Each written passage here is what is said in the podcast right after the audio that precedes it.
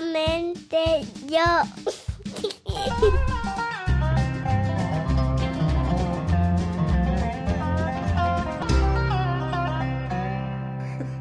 Eso va a traer problemas con la gente. La gente no va a encontrar trabajo.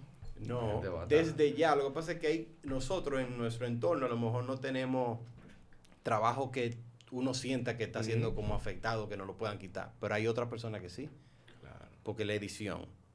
sí. Ahora tú, tú escribes, eh, ponme un perro en el mar en tal cosa. ¡Fup! Ahí te tira la foto. Tú dices, ya yo no tengo ni que ir a tirar la No, foto. Si ya, es para una cosa de promoción.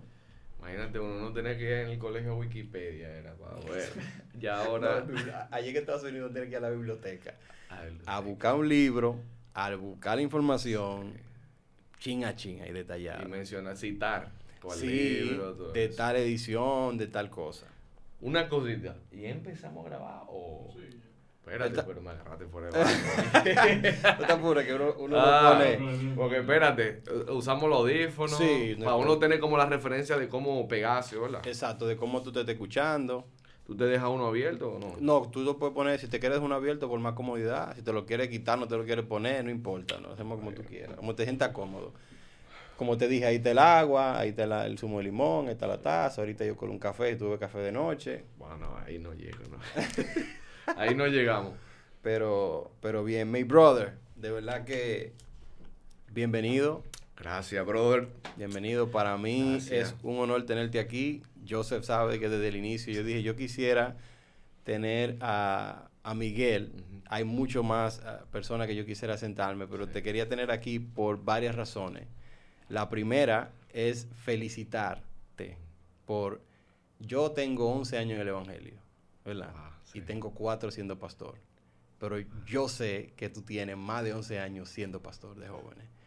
Y Sí, más o menos, ¿verdad? o más por ahí, no sé. No, por ahí sí, sí. bueno. entonces, cuando yo entré al Evangelio, ya tú existías, ya tú estabas dando lo mejor de ti. Entonces, de lejos, uno ve el trabajo y no sabe lo, lo, lo tanto que se trabaja en mantener algo tan estable, tan bonito, creciendo tan lindo, ver los jóvenes, el crecimiento, verte a ti, tu familia, un modelo de hombre de Dios, pero no un modelo a lo mejor como un día te dije a la antigüedad, sino como bien a, a esta temporada que estamos viviendo. Eso es digno de admirar. Gracias, brother, gracias. Y eso para mí, mira, te dije, excelente, todo lo que uno puede ver desde siempre. La estructura, cómo te manejas, para mí eso vale muchísimo y es de mucho saber de que tú sigues trabajando con tanto, tanto entusiasmo, ahora con tu familia Sí. y tú sigues ahí dando todo. De verdad que eso es, Gracias. te felicito, de verdad. Gracias. Ahora que tú mencionaste 11 años, yo estaba haciendo como el recorrido y dije, contrale, ¿es verdad? Porque yo había Mucho. perdido la. O sea, no me puse a analizar realmente, pero uno dice, wow, es verdad. Realmente es así. O sea, como el tiempo pasa, uno ni se da cuenta. Tú no te das cuenta. No se da Porque cuenta. ¿cuánto tiempo tú tienes No, pasando? realmente es así. Yo empecé eh, literal como a los 20, 19, más o menos 21, creo que yo. Y ya yo tengo 32, o sea que son 11 años. Exacto. sí. Para que tú veas, fue yo, yo que a ti te entregaron y yo estaba, Sí, yo estaba no. diciendo sí. Sí, sí, sí. No, gracias por la invitación, gracias por, por tenerme aquí. Una, como te dije ahorita, me encanta esto, me encanta el poder tener estas conversaciones, poder eh, aportar. Eh, yo sé que hay mucha gente que lo va a escuchar también y para eso estamos, para eso estamos. Y me gusta, me gusta eso, esa, esa relación, esa, ¿cómo sería la palabra? Esa, esa comunión ¿verdad? Que a veces uno, como dijimos también hace poco, uno a veces está en el corre-corre, que no, uno no se ve, que, y no uno tiene tiempo para... Para hablar. sentarse. Sí, de sentarse. Y que yo- la otra gente también escuche. Exacto, es, un es como un buen diálogo. Exacto. Yo amo el diálogo, yo amo poder hablar de otro, de, de- de todo lo que nos hace a nosotros lo que somos, sin tener que verlo solamente por un solo lente. Sí. Y para mí, esto es un sueño hecho realidad. A mí me encanta hablar. Entonces, cuando yo, cuando el mundo del A todos los pastores. Sí, diga- cuando el mundo del podcast salió, yo dije, tú ves, es. Yo creo que yo me veo haciendo algo así, Sí, porque, porque me, me gusta eso. Eh, estábamos pautados para grabar antes y Mm. llegó algo increíble a tu vida, Oh, sí. tu bebé, Interrumpió ahí en esa Miguel parte. Andrés, ¿verdad? Miguel Andrés. Miguel Andrés. ¿Cómo tú te sientes? No, mono, yo estoy... que no me lo creo realmente. O sea, hasta el día de hoy yo le digo a mi esposa, es que yo no puedo creer que yo soy papá. O sea, no, ¿A ti te pasa eso? Para cada rato. O sea, uno dice, contrale, que no puede ser, que ya yo soy papá. Y de dos. Y de dos. Cuando yo veo que la niña, sé, como la niña que están en la casa y dije, estas mujeres no se van a ir de aquí, estas son mías, que están aquí, es que no hay forma. No hay forma. ¿Cómo llegó este muchacho? Una vez estaba como que, wow, es algo lindísimo y más ahora que eh, yo tenía la hembrita y ahora llegó el varón. Entonces, súper contento porque ya tenemos la parejita. Exacto. Y bueno, ahí estamos viendo que el Señor quiere, si nos quedamos ahí. Bueno, a nosotros siempre nos tira la cacarita de que el varón, pues como yo tengo dos hembras, y el varoncito, yo no, yo alquilo un sobrino mío ahí. buena Sí, porque tú sabes que es como es el las conversaciones dentro de los templos. A veces son como que si no eres, si no tienes novia, ¿para cuándo la novia? ¿Para cuándo te casas? ¿Cuándo los hijos? ¿Cuándo el otro? Va por un conani. Los papás también, los, los, papás. Sí, mi mamá como tiene más, a lo mejor ella lo coge más variado. Ah. Porque mi mamá tiene muchos nietos ya. Tiene muchos nietos. Pero yo sé que es una dinámica diferente tener dos en la casa. Sí, sí, cuando entonces íbamos a grabar, entonces nació él precisamente el mismo día que íbamos el Mismo día, el mismo día, porque era pre-tormenta, pre-tormenta. Pero luego entonces tú entraste en otra pequeña tormenta. sí. Así mismo es, sí, brother. Háblame, eso fue difícil. Cuando tú me dijiste eso, o sea, yo como padre, yo he vivido esa experiencia de tener a alguien cercano como en, condiciones que no lo pueden ver, que no lo pueden tocar, que qué está pasando, que eso debió de, de trastornar tu interior. Sí, sí, no lo esperábamos. No lo esperábamos. Y más, con, o sea, cuando uno tiene la experiencia de un primer parto bien, uno se espera que el otro va a hacer bien. Y además uno tiene su vida entre, entera entregada al Señor y orando. Y desde que ese bebé está en el vientre uno está orando, ¿verdad? Que todo salga bien. Pero el hecho de que estemos en Cristo no significa que no tengamos eh, situaciones ni que atravesemos crisis. Entonces Sí, fue un momento difícil. Él básicamente no podía respirar de un pulmón. El pulmón no funcionaba, literal. O sea, tú le, tú le hacías una placa y era. No había aire. O sea, era algo totalmente neutro. Entonces, nosotros nos sorprendimos mucho porque no lo esperábamos. O sea, nos agarró de sorpresa.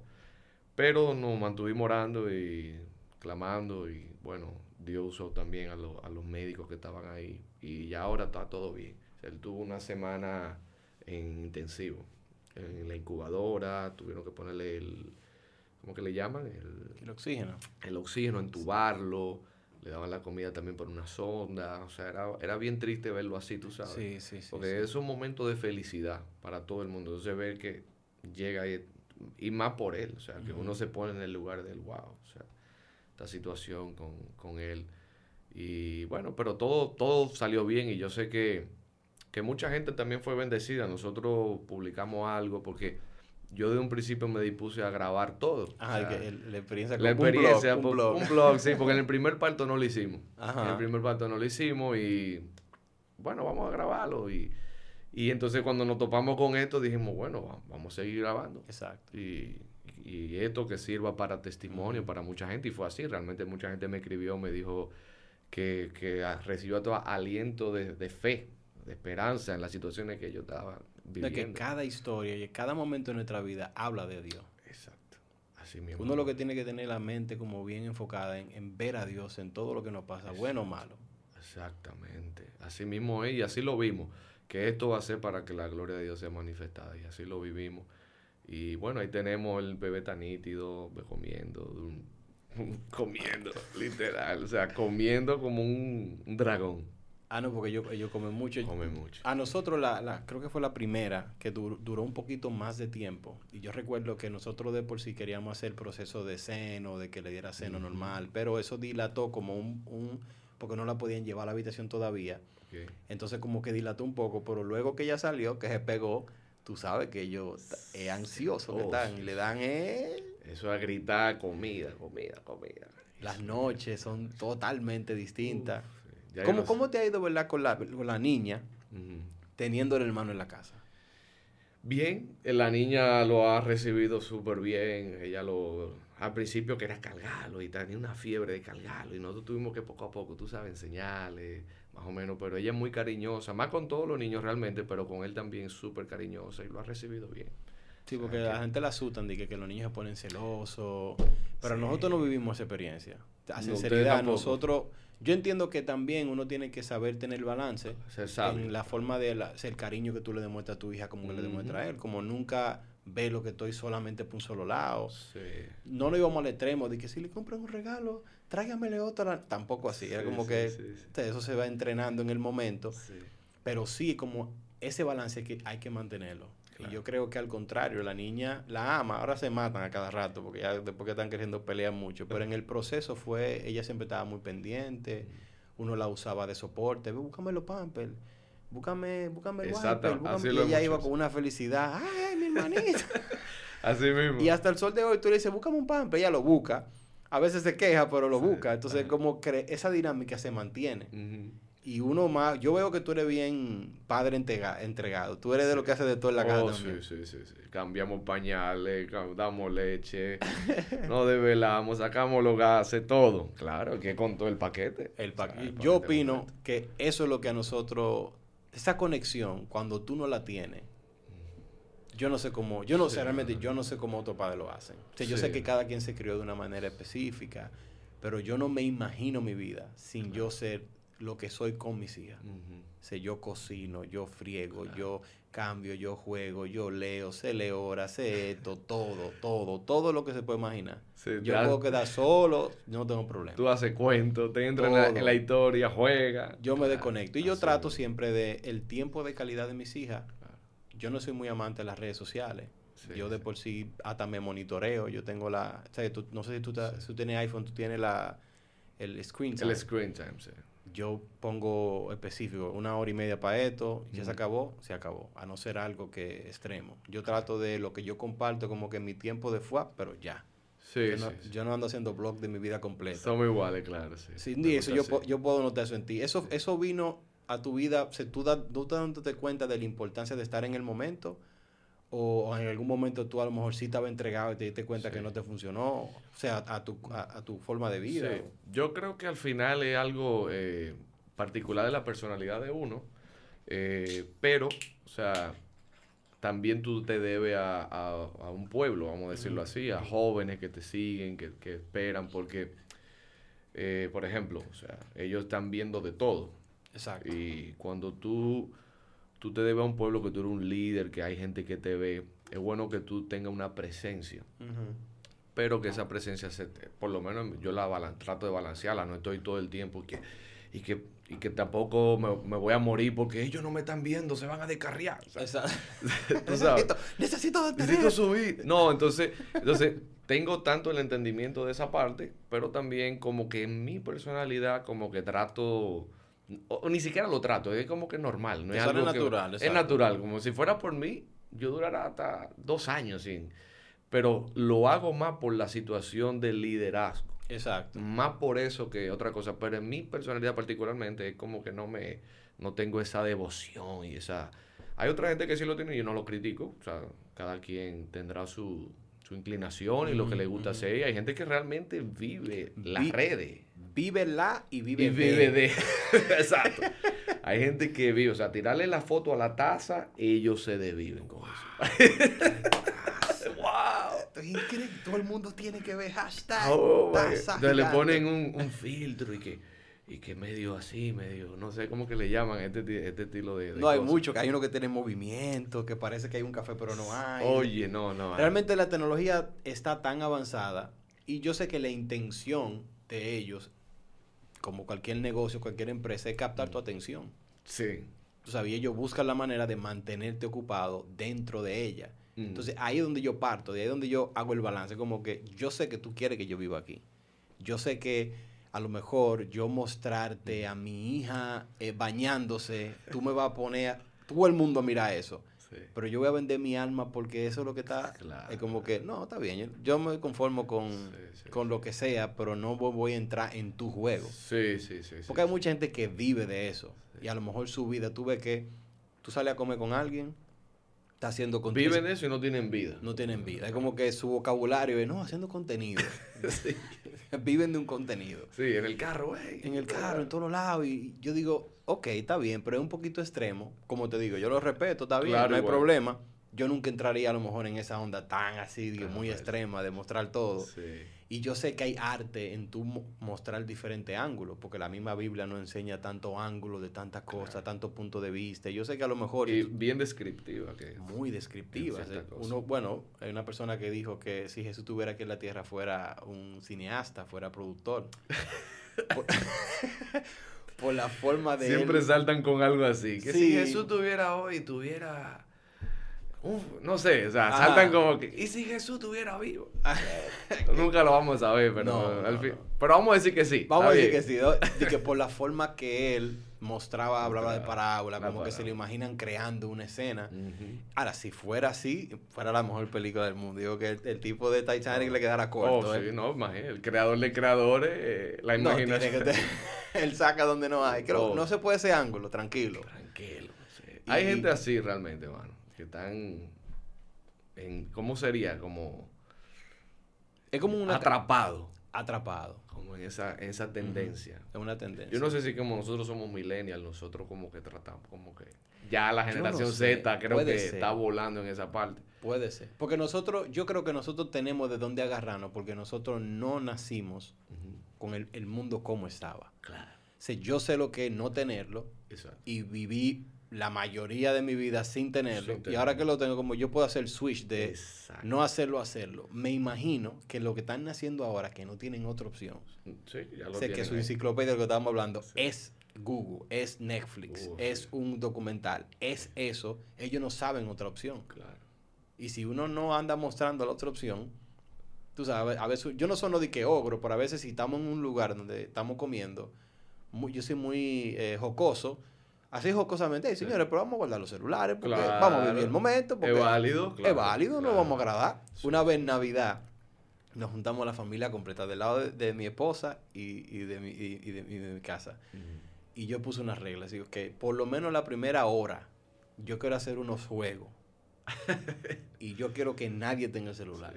Hermano, eso fue difícil. Sí te lo creo, sí. Porque tú sabes que en diciembre, que la foto de Navidad, que la foto del arbolito, que tengo que subir esto, que tengo que ver yo, pero ustedes no pueden tomar dos break. Fue un reto. Entonces yo me imagino nosotros que tenemos que estar trabajando con jóvenes que están a lo mejor viviendo de o, queriendo crear una presencia online, uno tener que enseñarle como, mira, sí, pero no, no, te vayas tan profundo a que tú te desconectes de quien tú eres. Claro.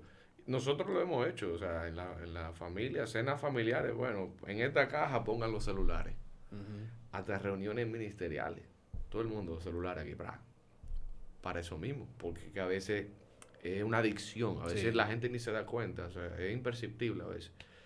Pero sí, yo creo que hasta, hasta incluso del mismo altar hay que hablarlo, hay que tratar de enseñar a los jóvenes, porque es algo que a veces eh, puede funcionar como distracción de tu propósito, de, todo, de tu santidad, de un montón de cosas, de la vida que Dios te ha dado en el presente. A veces uno no la puede disfrutar por esa situación. Sí, porque está viviendo como en el mundo ficticio, que si no lo venden como que es el futuro. Exacto. Pero yo creo que es, es la misma línea queriendo desconectarte de tu futuro real. Sí que no depende de eso. Sí, exacto. Tú sabes, como que sí, uno tiene que tratar de, desintoxicarlo. Yo siempre hablo mucho de eso. ah, tú quieres saber qué tan efectivo tú eres como cristiano. Verifica tu screen time. Ahí está. Limpia, analiza. Si tú tienes que borrar cosas, bórralas. Si tienes que hacer, hazlo, porque al final tú estás alimentando tu verdadera alma. Exacto no lo que la gente, la apariencia de ti. Por, su, celular lo conoceréis. Ah, es el versículo, hay que ponerlo. hay, que, buscarlo. Hablando de eso, ¿verdad? Yo siempre a todo el que tiene, a todo el que predica, yo le hago la misma pregunta, porque yo soy muy curioso en cómo yo, y, yo amo cómo yo me preparo para predicar. ¿Cómo tú te, o sea, cómo, de, cuándo empieza tu día? Entonces, que tengo que crear un mensaje. Tú y yo tenemos algo parecido. Nosotros predicamos la mayoría del tiempo. En los sábados. Sí, sí. La mayoría yo siempre estoy predicando. No, no es que uno no le cede el paso a otra persona, no sea interna, pero tú siempre también prediques en serie. Sí. Yo también predico mucho en serie. ¿Cómo, tú, ¿Cómo tú te preparas? ¿Cómo tú preparas el mensaje? Bueno, depende de... Eh, por ejemplo, si estamos en serie, uno trata de visualizar todo lo que uno va a hablar de antemano, mucho tiempo antes. Y uno se planifica, eh, por ejemplo, si la serie va a durar seis semanas o un mes, entonces uno desde, ¿qué? desde hace un mes, un mes antes quizás, o 15 días antes, o un mes antes, uno ya está con, con la mente en serio. O incluso muchas veces es eh, tres, cuatro meses antes, en tal fecha, yo siento que podemos hablar de esta serie debido a que en esta temporada o, y uno lo conecta con algo.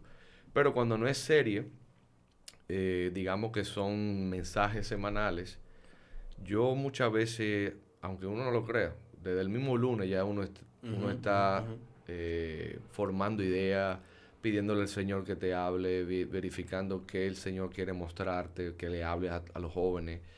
A veces no pasa, de que él te habla rápidamente. que llegue el sábado de la, la, mañana. El sábado faltando dos horas. Pero a veces realmente uno tiene que, y aunque uno tenga su tiempo de oración y todo, ¿verdad? Pero a veces como que no sé si te ha pasado. Sí, claro. Pasa, o sea, a veces no está fluyendo el, el, el como el canal, ¿verdad? De, de, qué voy a hablar.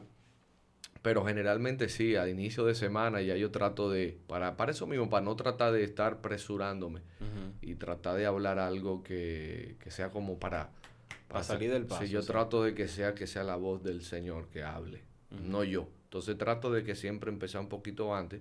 Como te dije, a veces varía, a veces eh, no, no, no, lo que voy a hablar no generalmente me viene el primer día de la semana, ah, esto es lo que voy a hablar. Pero trato de estar dispuesto a que el Señor me hable.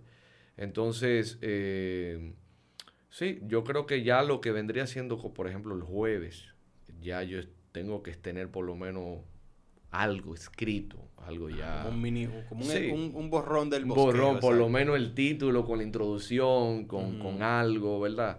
Eh, para eso mismo. Y, por, y así Y le voy dando forma, entonces, a lo que vine desde el lunes, martes, le voy dando forma el jueves. Ya el viernes voy dando como los detallitos, ¿verdad? Y no es que uno está en la casa trancado de que, háblame. Ahora, por favor, que mañana. No, porque uno tiene una vida familiar, uno tiene una vida de trabajo, uno tiene un sinnúmero de cosas y yo trabajo básicamente de la mañana hasta la tarde. Exacto. Uno cumple... ¿Tú trabajas ya mismo en la iglesia? En la iglesia, claro. Y, hay muchas otras cosas que no se hacen solamente predicar. Señores, para la gente que cree que los pastores nada más predican, hay otras cosas. hay un Hay gente que tiene su negocio propio, eh, que eso es una forma también, pero eh, por ejemplo, por lo menos en nuestra iglesia, que a veces están demandantes de otras cosas también que se hacen, otro proceso y un sinnúmero de cosas que, yo tengo que hacer. Y lo de predicar es solamente una vez a la semana. El pastorear es otra cosa. Y, sí, sí, yo siempre he dicho que no es lo mismo. Es, predicar y pastorear son dos cosas muy... Hay gente que cree que eso es una sola cosa. Sí, hay gente que cree que tú te paras el sábado y ya, punto. Ya. No, no. Y lo, y el trabajo del pastor. No, ser pastor. Yo tengo que mi llamada, o sea, a mí me gusta más pastorear. Y eso que yo amo predicar. Pero yo amo más pastorear que predicar. Wow, tremendo. Porque la predicación es un arte. Sí. Es una, una, una forma de llevar un mensaje y de empacarlo de la mejor manera, darte a lo mejor un entendimiento un poquito más profundo. Pero el pastorear es tu llorar, estar, mm. buscar, ser intencional, estar ahí, dagar. En los momentos tristes, en los momentos difíciles, pero ser, ser, querer estar. Claro. Porque no es de que hace pantalla, estuve. Es como, como la, en los funerales, que tú vas y nada más firma la hojita. Yo pasé por aquí, por esa casa. No es lo mismo. Y esa división a mí me apasiona como el poder estar ahí. El poder crear una, un lazo que ciertamente a lo mejor no con todo el mundo va a ser súper de mi hermano, pero por lo menos como pasó, yo quiero estar ahí. Claro. Yo quiero dar esa parte. Sí, y que si no es así, realmente uno, uno cambia la motivación y eso es peligroso. Cuando tu motivación no son las almas, tú estás a un paso de convertirte en un asalariado. Y eso es fuerte. Muy fuerte. Entonces, por eso es que la predicación es, yo diría, un 10% del, del 100, de, todo lo que nos deberíamos de hacer, ¿verdad? Porque es importante, claro, pero, pero no es lo más importante, ¿verdad? Entonces Jesús dijo, el, el, el, buen pastor da su vida por las ovejas. Entonces, y, él, y dice el que, ¿cómo que dice? Eh, vamos a parafrasear porque... pero que el, el, el, que el que no cuida las ovejas básicamente no le importa. No le importa. No le importa. Entonces sí, eh, pero retomando con la situación del, de la predicación, así que lo hago, lo, lo, el, básicamente el esquema, ¿verdad? Exacto. Y, y sí, así. Tú, así. usas, tú usas mucha historia también. Eh, sí, Tú la tiras bien sutilmente. sí, trato de, de, por lo menos cuando estoy hablándolo a los jóvenes, Exacto. trato de, de ir llevándolo, de ir, tratar de que ahora cuando llegue otro tipo de público, vamos a esto, pa, pa, pa, pa, pa, pa, Exacto. ¿verdad? Eh, por lo menos yo lo hago así, trato, hay gente que solamente tiene un estilo Ujú, eh, ujú. y bien, pero yo trato de conocer mi audiencia, Exacto. Sí, Eso conocer- es muy importante. conocer la audiencia. Saber a quién tú le estás hablando. a quién tú le estás hablando. Muchas veces a los adultos se te pierden cuando tú comienzas decir que... tú sabes, Tienen que ya- abran su Biblia. vamos. Sí, oh, sí, sí, sí, sí, sí. Vamos a hablar de, de, de el rapto. Exacto. ¡Pam! ¡Pam! Ya. Dice Corintio, ta, ta, ta. Y ahora con los jóvenes, uno no puede ser tan esquemático porque a veces se aburre. Exacto. uno Hay que ser un poquito más dinámico. más dinámico. Y sí, yo trato de, de hacerlo así, de conocer la audiencia y eso. Y cuando le predico a los jóvenes, trato de ser un poquito más, más abierto, más... Tío, hasta el vocabulario cambia un poco. Oh, sí. Bastante. Bueno, yo ta- ayer. ¿Qué yo- lo que, mi... No, No, ah, que te va muy intenso. Estamos aquí. Sí. No, yo, yo estaba, acabo de terminar una clase de predicación, se llama, se llama un taller, se llama el arte de la predicación. Mm. Y yo tenía personas, se le estaba enseñando eso, el crear el bosquejo. O sea, primero conocer tu voz. Yo soy muy intencional en que tú, cuando prediques, seas tú. Porque es fácil yo mirar a un predicador y decir, wow, qué heavy, y tú querer hacer lo mismo. Lo mismo. Y si tú miras, hay una línea muy, muy fina de que el estilo es el mismo. Sí. El mismo tono de voz, baja igual, sube igual, las historias son prácticamente como un, un mismo mensaje remix y como que es como una, una sola línea. Y como a muchos les llama la atención eso, hay muchos jóvenes creciendo que quieren como ser eso. Yo no, espérate, identifica tu voz primero. Claro. Ve cómo es tu tono, tanto técnicamente como internamente, o sea, quién Sí. tú eres. Entonces, el, el taller iba a eso, en- encontrar tu voz, luego la creación de un bosquejo. Entonces, ellos se dieron cuenta de lo, lo difícil que es vivir en un tornado donde tú tienes tu vida personal, de trabajo y todo, y tener que crear mensajes todos los fines de semana. Y dije, ustedes nada más tuvieron que crear un solo. y ellos sintieron el, Dios mío, se me hizo difícil. Y yo, imagínate tú tener que hacerlo siempre. Por eso es que el- se- no es fácil, No es fácil. es una técnica que tú tienes que aprender.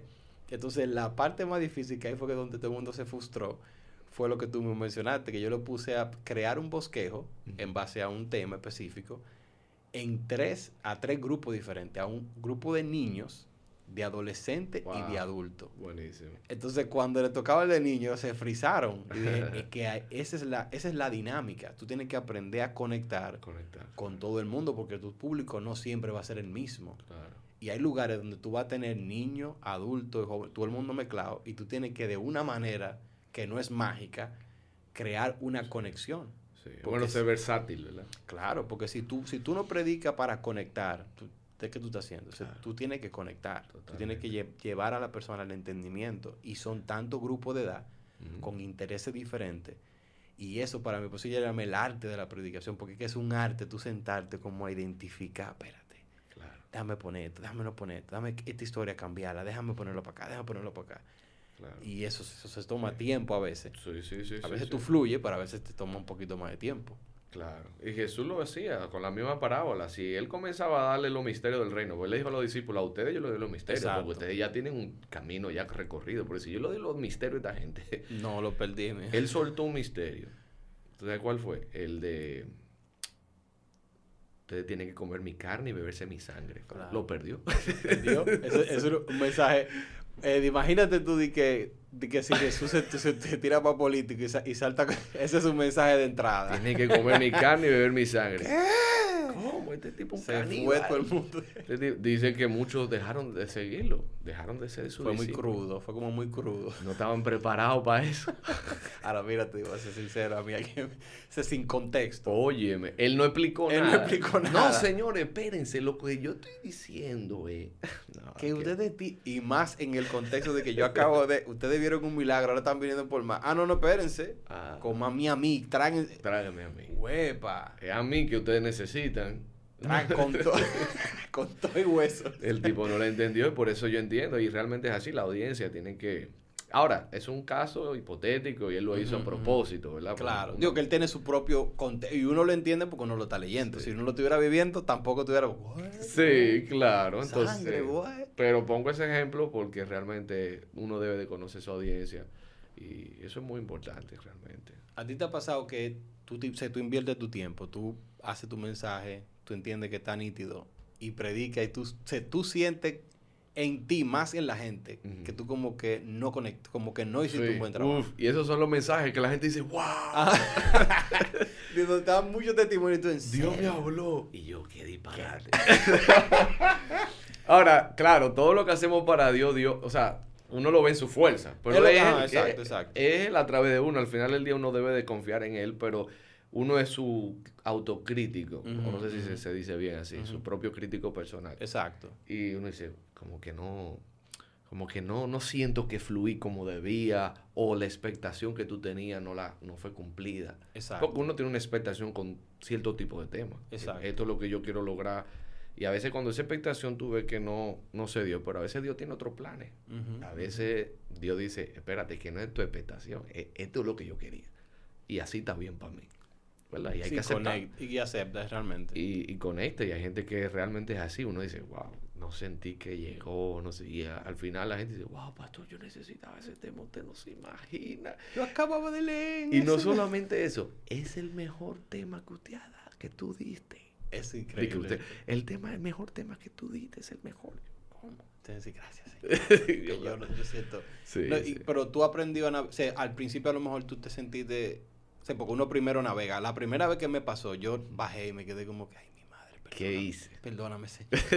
Arrepentiste. ¿Qué fue lo que qué fue? Pero por eso, porque yo decía, en mi, en mi contexto de que yo me preparé para algo y yo sentí como que gagué a lo mejor, o, o no me no dije, se me fue el punto, dije otra cosa, improvisé, ¿qué y bajé, ¿qué fue lo que yo dije? Quiero ver la grabación y a lo mejor la grabación no estaba disponible. Y ¿cómo yo sé qué fue lo que hice? Ya la maqueta. Como que Uno se frustra. Hay, hay, como un nivel de frustración. Y yo aprendí mucho de los comediantes. Yo, a mí me gusta el stand-up comedy. No sé si a ti te gusta. Sí. Algunos, no todo, pero. Sí, algunos que son un poquito una comedia más limpia. Ahora, en el porque yo normalmente, como me crié fuera, consumía más los stand-up comedians de Estados Unidos, la, línea de, de heavy hitters. Pero entonces aquí ahora como que está creciendo un grupo de comediantes todavía hay ciertos temas que son un poquito más, que a lo mejor no son tan aptos, pero cuando yo veo un comediante, yo veo la forma que se prepara. O yo veo como el comunicador, sé cómo él se prepara para hacerlo. Porque ellos tienen algo y yo sé que tú me vas... El timing, uno lo necesita bastante. Porque a, uno, a nosotros nos enseñaron que el silencio era malo. Oh, sí. Como tú dejar ¿verdad? Entonces, que tiene que decir algo. Si el micrófono... ¡Alabanza! entonces tú lo rellenabas con cualquier cosa. Una muletilla. Una muletilla. Y era como que no, los silencios son importantes. Para la gente piense. Crean un concepto, tú le floja, ah, lo dejas descansar y tú llegas. Entonces ellos son, es como tienen un punchline que viene ahí, entonces ellos, tienen, ellos manejan un buen pace con el ah. silencio. Después dicen, ah, esto ah", es. Y le da como tiempo. Entonces ellos, para preparar una hora, de un stand que ya uno ve ya bien, bien, bien preparado, ellos se van en gira simplemente a predicar. El agua, no ellos se van simplemente a predicar en diferentes lugares para ir mejorando el mensaje, el, chiste, si le tengo que quitar, si le tengo que poner. Nosotros no tenemos a lo mejor tanto chance porque después que sale, ¿cuánto uno puede predicar ese mismo mensaje el sábado que viene? No. Es así. O sea, uno tiene como que tratar de que quede lo mejor dentro del... del, si tú fueras evangelista, tú tuvieras... Ya, ya. Porque tú das el mismo mensaje en todas las iglesias eh, que te invitan y que tú vas. Exacto. ¿A ti te gusta repetir el mensaje? No, realmente no. O sea, cuando yo... O sea, por lo menos en el contexto de los sábados que me toca a mí predicar, generalmente eh, trato de que sea un tema nuevo, al menos que no sea una serie. Pero repetirlo... No, yo digo, por ejemplo, a veces te ha tocado sábado y domingo.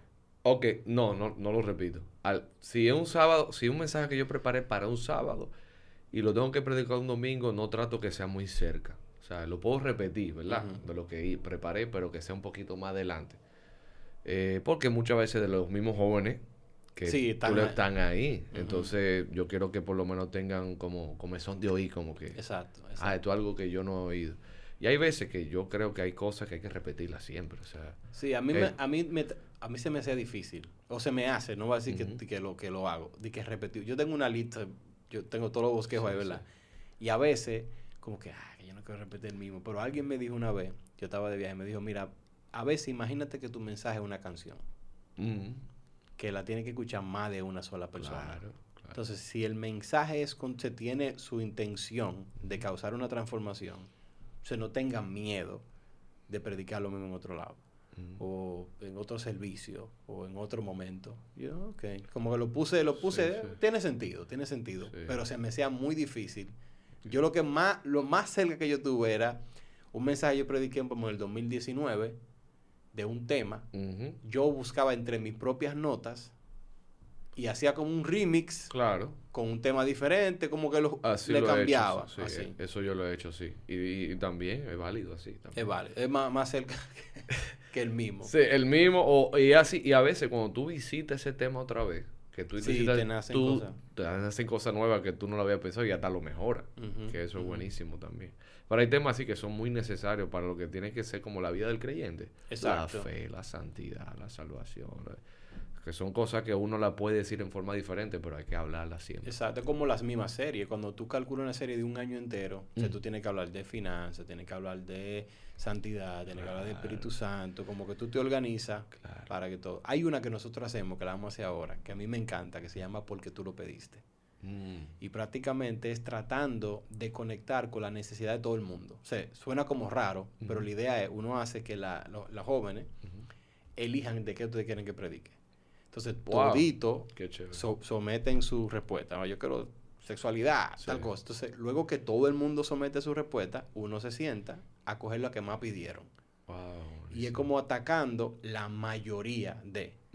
Y duramos como una- un mes atacando los cuatro temas más contundentes Entonces, y con los otros hacemos un foro, un, un ¿cómo así se llama? Sí, un, Una- una un mesa. consenso, una... Ah, y nos sentamos a responder preguntas en base a los temas que no... Pregunta y un respuesta. foro, foro. Foro. era. Una pregunta y respuesta en Panel. base a- Exacto, un panel en base a los temas que no se pudo sacar un mensaje, pero podemos sacar respuesta de ahí a ahí. Excelente. Créeme, cada vez que hacemos esa serie es como... Porque tú- yo siento que le estamos hablando a la mayoría de... Claro. El año pasado eligieron salud mental. Tú sabes que uno venía post pandemia. Sí, sí, sí. Fueron muy Que difíciles. es un término relativamente nuevo, porque no se le llamaba así generalmente No, mucho. La Se gente decía... Es otro nombre. Sí, es otro nombre. Ahora es, es un, término, como un término No, lindo. lindo, Sí, ¿sabes? Que salud mental. mental, Tú le dices a tu- eso a tu abuelo y ¿qué es? ¿Qué es ¿Qué es salud Tú lo que mental? estés, tú lo que estado contada, ¿qué es lo que es salud mental? Pero Sí, sí, porque- es un tema realmente. Sí, no, y, y- y fue como muy efectivo porque dimos como en el clavo de esa necesidad y ese día hubo mucha sanidad, hubo mucha persona como que Mm. entendió. Obviamente hay un reto, el alma predice preparar esos mensajes a lo mejor en un tiempo un poquito más corto, pero que estén completos de lo que tú quieres llevar. Pero eh, oye, esa serie para mí eso es como que Muy bueno.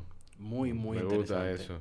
Muy eso. interesante. Hay, a lo mejor hay otras maneras de, de coleccionar la información, pero No, que es así, eso está buenísimo. A veces los jóvenes necesitan eso y que quieren. sí, es que- como, inquie- es como respondiendo a tu inquietud, Claro. viendo, ve, ahora tú tienes una serie que es El Amor por la Casa, ¿eh? Sí, un corazón para la Un casa. corazón para la casa. Sí, estamos en esa serie porque nosotros estamos en un proceso de transición a un nuevo edificio, un, un nuevo templo. Bello, por cierto. Sí, sí, de- hermoso, realmente pero es un reto.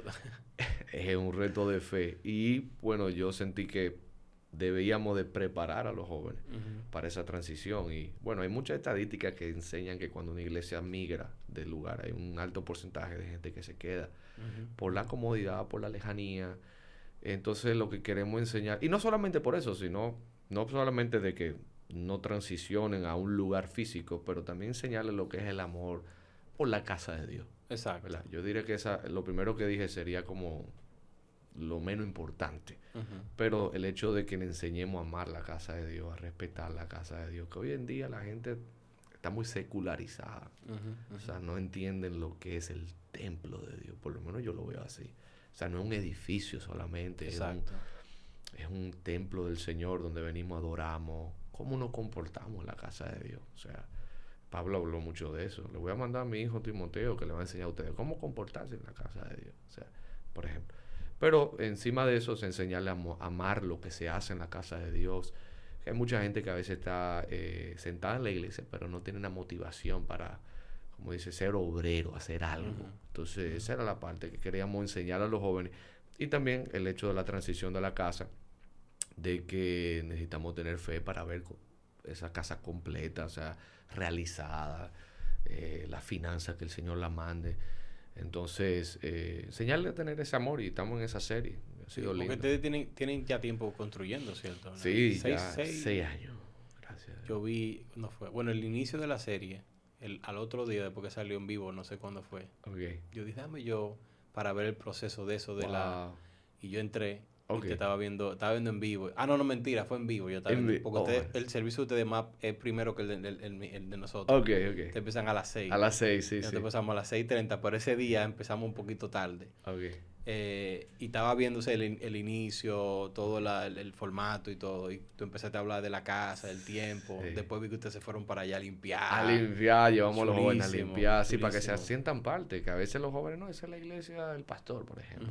No, esto es de todos nosotros. Esto es de todo. Esto es la casa del Señor y es de todos nosotros. Entonces fuimos a limpiar, fuimos a recoger fuimos a hacer eh, obra allá para que los jóvenes se identifiquen con el sacrificio que se está haciendo para hacer ese tipo de... Sí, porque es una edificación sé, bastante retante. Sí, totalmente. Yo vi el plano que creo que tú mismo lo, que tú fuiste, no sé cómo fue, pero había un plano que se veía como la edificación más o menos. Yo dije, wow, es, inmenso. Me imagino que la mano de obra, el trabajo, la paciencia, el esperar Sí, no es fácil. Y, y bueno, eh, David dijo que esto era una gran carga, o sea, hablándole a Salomón, esto es una gran obra, o sea, la que yo te estoy dejando, o sea, hablando del templo de Salomón.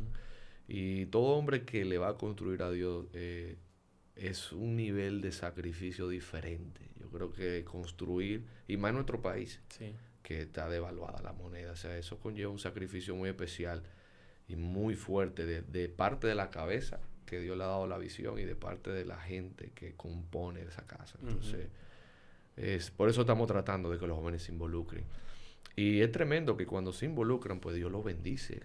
O sea, por ejemplo, cuando dicen, mira, yo quiero dar una semilla, una ofrenda para la silla, para comprar una silla, para pintar. Hemos tenido testimonio impresionante de lo que Dios ha hecho. Y eso ha venido porque le hemos enseñado a cómo honrar la casa de Dios, cómo y cómo Dios honra eso que tú haces, que Dios honra a lo que le honra. Entonces sí, ahí estamos, ha sido tremendo y ya tenemos seis años construyendo, seis años ya, y la pandemia nos dio durísimo. Ah, y se retrasaron todos los trabajos. retrasamos no, Y también que los envíos, de, no sé si ustedes, materiales que vienen a lo mejor de fuera no estaban escasos. los, los, materiales, los fletes de traer esas cosas. subieron de precio, pero de manera...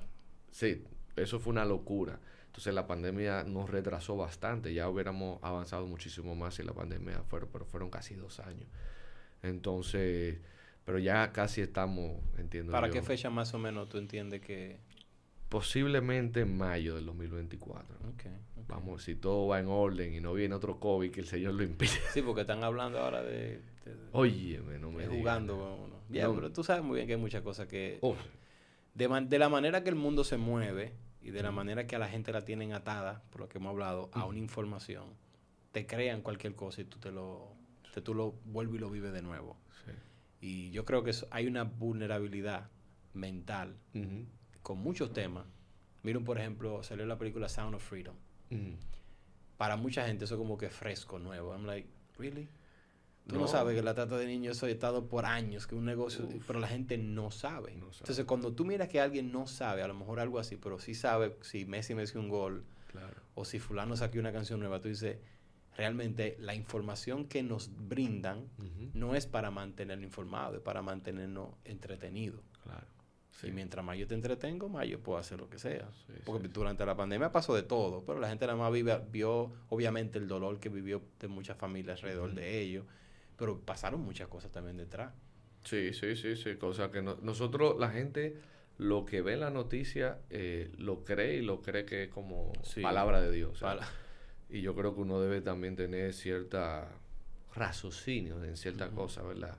de, de uno tener su, su reserva en ciertas cosas. No es que con teoría conspiracional. Y, No, exacto. Sí, porque de eso hay de todo. Sí, claro. Y yo, bueno, yo aprendí recientemente que eso empezó cuando mataron a Kennedy. Uh, De ahí fue que nació el término Conspiración. de conspiración, por todo lo que se estaba moviendo. Y cuando tú miras la evolución de la información y cómo las cosas la conectan una con otra, ahí es donde más tú tienes como que aprender a buscar la información para buscar la verdad. Porque no todo lo que te venden en un título es Claro. verdad. Y que al final del día quizás ni la sepamos. Sí, la sí. verdad real. No, no, que no. tampoco uno puede perder su tiempo y todas sus cosas. No, esto es lo que pasó. O sea, y- porque uno entra entonces en un afán, en una ansiedad. Sí. Al final entregarle tu vida al Señor y que el Señor te guarde, te cubra. Que Él te guíe. Y Es la, te es la forma más fácil de tú vivir en paz. Imagínate, te vayas tú a China de que sí, fue aquí, que... que- De aquí fue que empezó fue todo. aquí, fue aquí. Yo lo vi, yo lo vi cuando salió. Fue ese chino, míralo ahí. Ese es mismo. Entonces, hay muchas cosas que pasan que uno no. Pero yo creo que eso de mantenerlo informado. Mira un poco cuando tú buscas en Google y tú dices. Tú pones cualquier frase. Te salen un billón de, Sí. ese de link. Para cuál tú vas a elegir para saber cuál. Uf. Ya a ti hay que enseñarte a buscar en Google. Así mismo. Que ese una, eso ya tú puedes darte una clase en la universidad de cómo buscar en Google, porque realmente Google te puede confundir. Google es el buscador que te dice todo. todo. Mira, cuando antes en enciclopedia, tú sabías que tú estabas buscando una información. Pero es de verdad que tú buscabas enciclopedia. En Estados Unidos, sí. Si uno tenía, la, la profesora nos mandaba, por ejemplo, a buscar en tal ¿Cómo, enciclopedia un contexto de una historia de Estados Ah. Unidos, de, vamos a decir, porque tú sabes que Sí, que allá es diferente que es aquí. muy diferente. aquí. Ellos son, obviamente, también estratégicamente, ellos de, obvían cosas de la historia.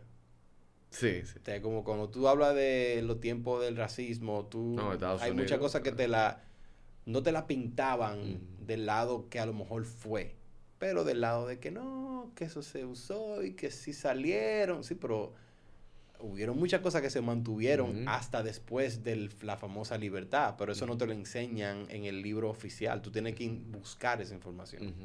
Y hay muchos días de cosas que pasaron que la gente lo sabe ahora, que no sabían que existían, No porque alguien se puso a promoverlo y como las redes sociales son tan amplias, Sí. o sea, ah, pero en eso era que ustedes estaban. Entonces allá nos ponía mucho, en la biblioteca tú tenías que ir con el libro y sellarlo, tenía que leer el material. Sí, eso se usa mucho allá, sí, es real. Sí, la, la educación es, es muy distinta. Sí, Yo estudié aquí en un colegio que es bilingüe y tienen cierta formación así, media americana, y, y era así. O sea, yo tenía una biblioteca en la que era el colegio y habían ciertas clases que realmente uno tenía que ir allá. Yo te decía, no, es de aquí, de estos libros, y te inculcaban esa Ujú. parte. ¿En qué- ¿Cómo se llamaba ese colegio? Eh, King's Christian School. ¿Qué? Ah, tú Publicidad y... Ah, yo estudié fue en el, el Purísimo cuando estaba aquí. No era bilingüe, no sé. No era bilingüe. Pero yo cuando me fui de aquí, ahí fue que yo aprendí todo. So you do speak it, right? Yeah, yeah, man. They, they taught us good. good That's English. great. Yeah. When you travel, it's, it's like a nice feeling, right? To know exactly what's, Oh yeah, what, happening. what people are saying is a relief. Like you know and you can talk. Hey, pero y la, y la gente que no es. Ah, it's fine. They'll It's get fine, it. they'll get it. Okay. They'll get it. They'll get, yeah, because get if you think about it, when I travel, you it's like you open a different sense of like understanding what's going on around you. Ujú, Para ujú. mí, yo siempre decía, la gente no me entendía al principio, me mm-hmm. decían de que tú lo que eres, tú te lo estás dando en viajero. Pero era que yo llegaba y decía, pero ¿cómo es que, por qué no manejamos así? Eh, eh, ¿A qué edad tú llegaste? Yo me fui a los 12 y llegué como a los 20 y pico. Ok, O sea, yo duré prácticamente, era casi 10 años allá. ok. Pero yo hice el high school. O sea, yo entiendo que crecí, como que me Mm. formé. Sí, porque una edad Sí, determinante. es una edad como... Y aquí yo era, como se dice, que yo papi y mami, iba a una escuela privada. No, yo llegué a coger que cuatro carros públicos máximo en el tiempo que yo estaba aquí. O sea, Ok. de que viviendo de que del joseo. O sea, no, yo no viví esa experiencia. Mi papá tenía una empresa, le iba bien. Mi papá jugaba golf. Ya tú puedes saber, yo iba, yo iba a los clubes y que en el carrito. O sea, era una vida... Un popi, como Un dirían hoy. Sí, porque en ese tiempo eran los jevitos. Los jevitos, los jevi- un jevito. Yo era un jevito en ese tiempo. Jevito. Pero me crié ese súper, súper, súper eh, barrial, por decirlo así.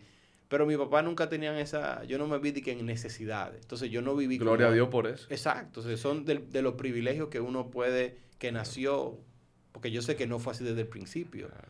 Fue Y que hay gente que, que ve eso como algo malo, cuando te No, tildan no, de, no, no. ah, que es un pop, y que yo creo que eso ha sido algo muy malo realmente que ha causado en la sociedad. O La división. sí, Toda esa la di- división es mala. Esa división ha venido de un tiempo para acá, pero hay gente que hasta se siente mal cuando, no, si Dios ha bendecido tu familia, gloria a Dios por eso. Sí, y, no hay, te sientas avergonzado. y hay, un, hay un nivel de... Que entonces después quieren actuar como, Como, ajá, como que tienen algo por encima no, tuyo. si tú no viviste eso, That's y fine. dale gracias a Dios por eso. Y tampoco tienes que actuar como la otra gente. O sea, Sí, yo. porque es que nosotros son crianzas, son...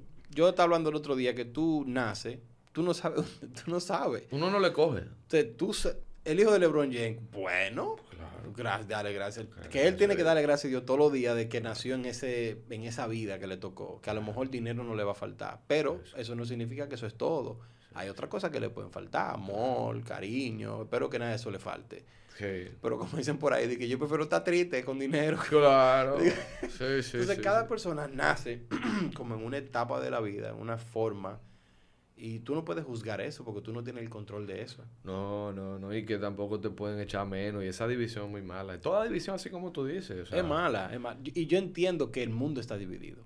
Yo entiendo que las clases sociales están divididas y están marcadas por la misma cultura. Sí. Tuvo una persona de un barrio, se comporta de una manera. Eso es lo único que él sabe. Yo no puedo decir lo contrario. Yo no puedo decir, ¿cómo que tú te comes eso? Es que él no sabe. Él nació ahí. Claro. Y hay otro que de lejos. Ahora, yo entiendo que el que tiene un poquito más, a lo mejor, de entendimiento de lo que está pasando, es el líder que tiene que extender la mano hacia abajo y levantar a esas personas que a lo mejor lo que tienen un pensamiento erróneo. O sea, no mira la vida del mismo punto de vista porque no tienen otro punto de vista. Claro, Y si tú lo tienes, como que en vez de tú criticar, mira este cómo anda, claro. muéstrale. Muéstrale, muéstrale. muéstrale. Yo no puedo darte dinero para poner una curita a tu necesidad si yo te puedo enseñar a pescar, yo te puedo enseñar a cocinar, yo te puedo enseñar a hacer algo. Sí. Mejor yo te enseño y tú puedes a una generación entera cambiarle la forma de pensar. Sí, totalmente. Mi papá me decía que él era, él era taxista, ¿verdad? Entonces, Y después pasó a jugar golf. para que tú veas. Entonces él tenía, él decía, yo tenía un carrito. Y él decía, yo no quiero. Cada vez que yo me, me, me entraba como en entrenar a alguien, lo perdía. Mm. Porque él decía que cuando él comenzaba a mostrarle a él los trucos, mira, cuida el carro, la gente crecía y ya quería tener su propio carro. Entonces, si tú miras eso como malo, tú siempre vas a tener que la gente se mantenga en el mismo lugar mientras te dé un beneficio. Y él nunca le gustó eso. Dijo, no, yo prefiero formarlo y que crezca y se vaya. Y yo seguir formando y yo seguir creciendo. A yo, por, ah, eso es lo que tú piensas. Déjame yo ponerte una burbujita. And I'm just, I'm gonna let you there. I'm gonna watch you. I'm gonna watch you burn because I like it. Sí. Eso no está bien, tú sabes. Entonces, sí, imagínate un líder, pastor, con esa mentalidad. De déjame yo mantener a la gente como en, este No, pens- no, en este techito así, este pensamiento así. No, vamos a explotar la creatividad. Claro. Vamos a salir. Claro. Agárrele cojo, vamos para el templo, vámonos para allá. Claro, sí. Y eso es lo que hace un líder, empoderar a la gente. Claro. El, el- hay una diferencia entre el jefe y el líder. El, el jefe quiere mantener la posición, el líder quiere que alguien tome su posición. Exacto. Tú sabes, entonces necesitamos líderes, líderes que así que empoderan a la gente, pero esa parte sí, eso se ha dado mucho, la parte de la división y todas esas cosas. Racial también Uf, y, y, y yo vi que no, dejaban, que no dejaban entrar a la gente a un restaurante, que no lo dejan hacer. Sí, sí, de sí. todo se ha dado, Racial yo y todo. financiera, eso es malo. Demasiado. Yo sé que ¿Y tú tú no ves- ¿Es una taza de café o es que tú vas a secar? Acá, eso es, ajá, yo uso la prensa italiana para hacerlo. ¿Cómo? Yeah, oye, it's amazing. Amazing. It's Oh, amazing. God. it's amazing. Oh, So- wow. Yo soy más de café con leche, tú te lo bebes. Yo me lo bebo black sin azúcar ni nada así. Oh my god. Eso fue Ahí de, no puedo, ¿no? eso fue ¿Y de tú puedes dormir? Ya, ya, ya, no me, no me, no me afecta. No. A mí nunca me ha afectado de que en ese nivel de que, ay, que si tú bebes, no, que a mí nunca me, como que nunca me, ha- nunca No. he sentido de que una diferencia en mi, en dormir o no, ni nada de eso. Gracias a Dios. Gracias. Yo sé que hay otra gente que la cafeína se le dispara, y sí. se ponen activos. A mí me dispara full. ¿Te dispara? Sí, Igual. me pone activo. Pero ¿Tú te ejercitas? sí, yo hago me gusta el deporte, el basquetbol y You trato play de basketball? Yeah, man. We need to play. What? We need to play. yeah, we need to play, yeah. Yeah. Yo juego basquetbol, pero no no di que, o sea, No, no, soy no. un viciado de que todos los días. Los Por- que, que tienen los tenis en el carro. Hay gente así. sí, y la pelota. Ah, pues va, pues yo tengo los tenis, el carro y la bola. No, o sea, trato de jugar y cuando tengo el tiempo y trato de ejercitarme también, trato de, me gusta por lo menos ejercitarme un poquito para no estar chocho. Sí, no, yo... no me gusta, no me gusta. No, a mí me gusta cuidarme. Es algo que yo entiendo que, yo, bueno, lo hablé en el otro podcast también, que yo lo hago por, por mis hijas, como... Mm. Yo me veo, yo visualizo a mis hijas y yo sé que no hemos tenido esa experiencia, que tú tienes un abuelo, un tío, un padre adulto que tuvo su hijo tarde y cuando ellos tienen 45 o 50, los niños tienen 12 y ellos no pueden hacer nada. porque están comprometidos físicamente. y levanta una bola, pues, una pelota. Sí, no, pueden hacer nada. Tienen, y es por a lo mejor el estilo de vida que nunca cuidaron. O sea, a lo mejor nunca cuidaron su salud, comían, lo que le daban, no se necesitaban, estaban fuera de peso, obesos, lo que sea. Y yo creo que eso, yo digo, yo no quiero, yo quiero tener a los 50 y estar nítido para yo jugar con mis hijas, para, porque yo para mí eso es vida. si yo estar con mis hijas y desconectarme del mundo, brínqueme arriba, vámonos para aquí, eso es vida. Entonces por eso yo empecé a cuidarme. A niveles, yo me cuido todo, en sistema, yo no, yo no como nada, yo no como pan, yo no como azúcar, yo no como nada. yo, todo lo mío es, bueno, yo hago ayuno intermitente. ¿Qué? Yo como dos veces al día, una a las once y media y antes de las ocho. Ya no como más. Hasta el otro día. Hasta el otro día a las once y media.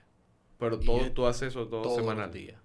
Wow. Y, y, entreno todos los días, de lunes a viernes. A las siete y, media yo tengo gimnasio.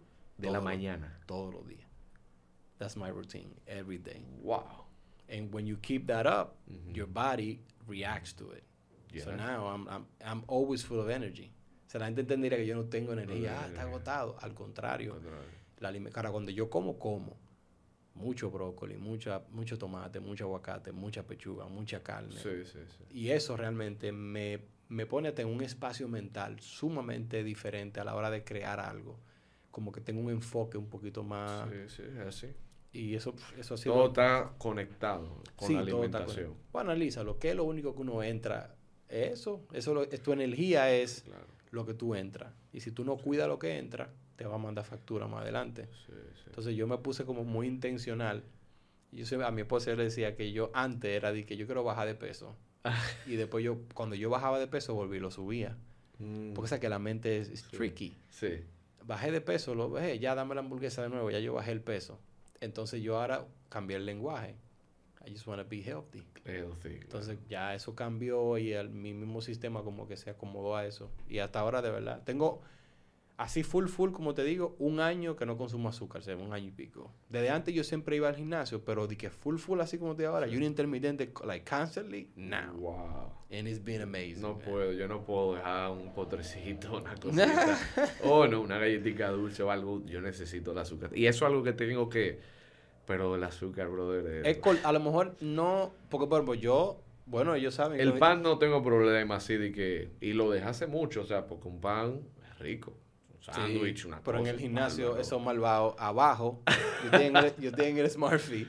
y eh. el Bravo está en todos los Smartfit, entonces abajo la panadería está abajo. A veces tú te en pleno entrenamiento y subes ese olor y tú ves la cara triste de todo el mundo ahí. No, el pan es bueno, un pan con, con café, un pan con chocolate. Pero lo dulce, por lo menos a mí, si hay un dulce, yo no.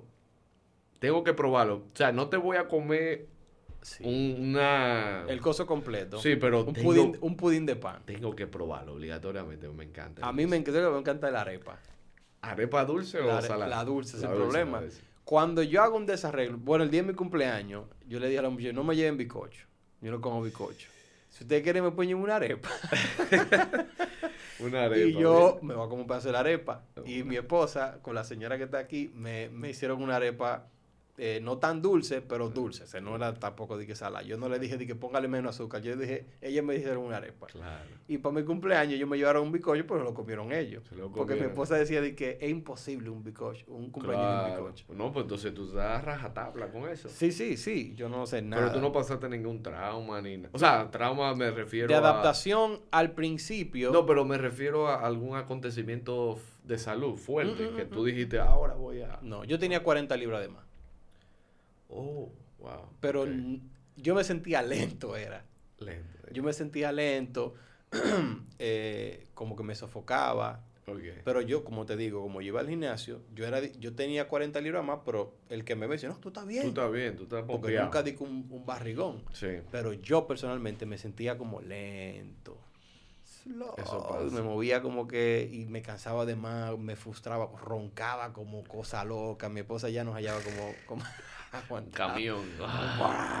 Entonces, como todo eso, dije, ok, ok. So, si eso fuera como si eso fue, ok, I need to change. Y de ahí como que me, me, puse. Pero después entonces tienes que lidiar con la gente, está muy flaco. Sí. ¿Qué esto? Mijo, pero ¿qué pasa? ¿Qué? Ya, está bien ahí. mi suegro me dice que ya no tienes nalga tú. como que te está secando. Ay, ay, Pero eso son, es normal, porque el que está acostumbrado a verte de una manera, cuando te ve de otra, no lo entiende. ¿Y tu esposa qué dice? Porque hay esposas que le dicen, no, a mí me gusta la barriga. Bueno, ella, ella, ella está bien, she's happy. Ella, está, ella, está feliz. Al principio era como que, pero ¿cuánto más tú vas a bajar? Ajá. Pero de, porque yo primero bajé y luego comencé a definir. Entonces cuando ya empezó la definición, ah, no, está bien, no hay problema. I like it. It's fine, it's fine. You can keep going, baby. You can... I like it. So, you know, eh, pero eh, como esa vida, sí, me ha traído tanto beneficio que a quien sea que pueda decirle, inténtalo, dentro de tu contexto de vida, dentro de lo que tú puedas hacer, por lo menos eliminar lo que es plenamente no saludable.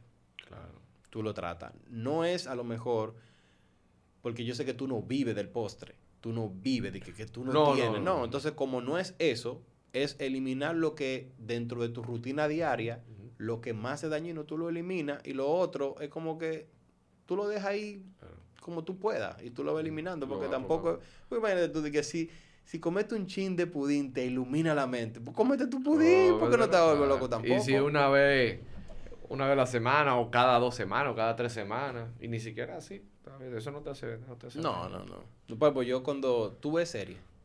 Eh, sí, hay series. ¿Cuál es tu, ahora mismo, pues tú puedes decir como top, o la que tú más estás viendo ahora mismo?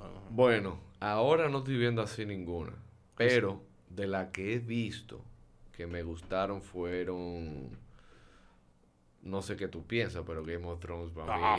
eso fue una locura. No, el final, el final, no, final no puse a llorar todito. Sí, a nadie le gustó. Yo tenía un mejor final. Todo, todo el fanático decía, yo tenía un mejor final. Jones no le podían hacer eso. Debieron de...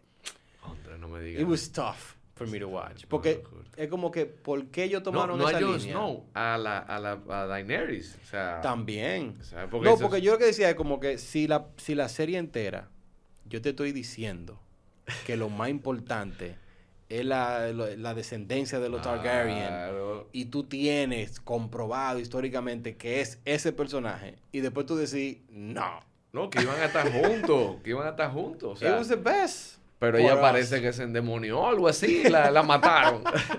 Vamos a matarla. Se calentó. Pero no, todo el mundo se, se molestó muchísimo con el final de la serie, porque de verdad que... Pero esa me gustó, me gustó que quizá, por ejemplo, Breaking Bad, eso fue ah, una serie... Que Breaking Bad está... Bueno, yo creo que Game of Thrones le pasó a lo mejor en términos de inversión. No, y, y, el contexto. El contexto fue muy histórico, pero el que Breaking Bad. tiene, tiene un pensamiento aquí fuerte. Es, es, muy dura. La evolución del personaje. Yo lo hago primero porque yo quiero salir de unas necesidades. y después me di cuenta que me enfermo y, después me perdí todo. Como que. El tipo traicionó su moral. Todo. todo. Por, sal, por el dinero. Y por, el dinero. Primero fue por salvarse. Exacto. Y después fue el dinero. Pero es, muy, Digo, muy interesante. que fue así, no me recuerdo. Por ahí que va. pero es muy interesante la forma que ellos crearon y el personaje, obviamente, el pana de ese tipo al final. Él es un actor tremendo. He's, sí. he's powerful. He's powerful. Ahí eh, hubo una, esa es muy sangrienta, obviamente. Pero a mí me gusta la serie como con contenido histórico. Vikings. Vikings. Pero la, la que tenía Ragnar.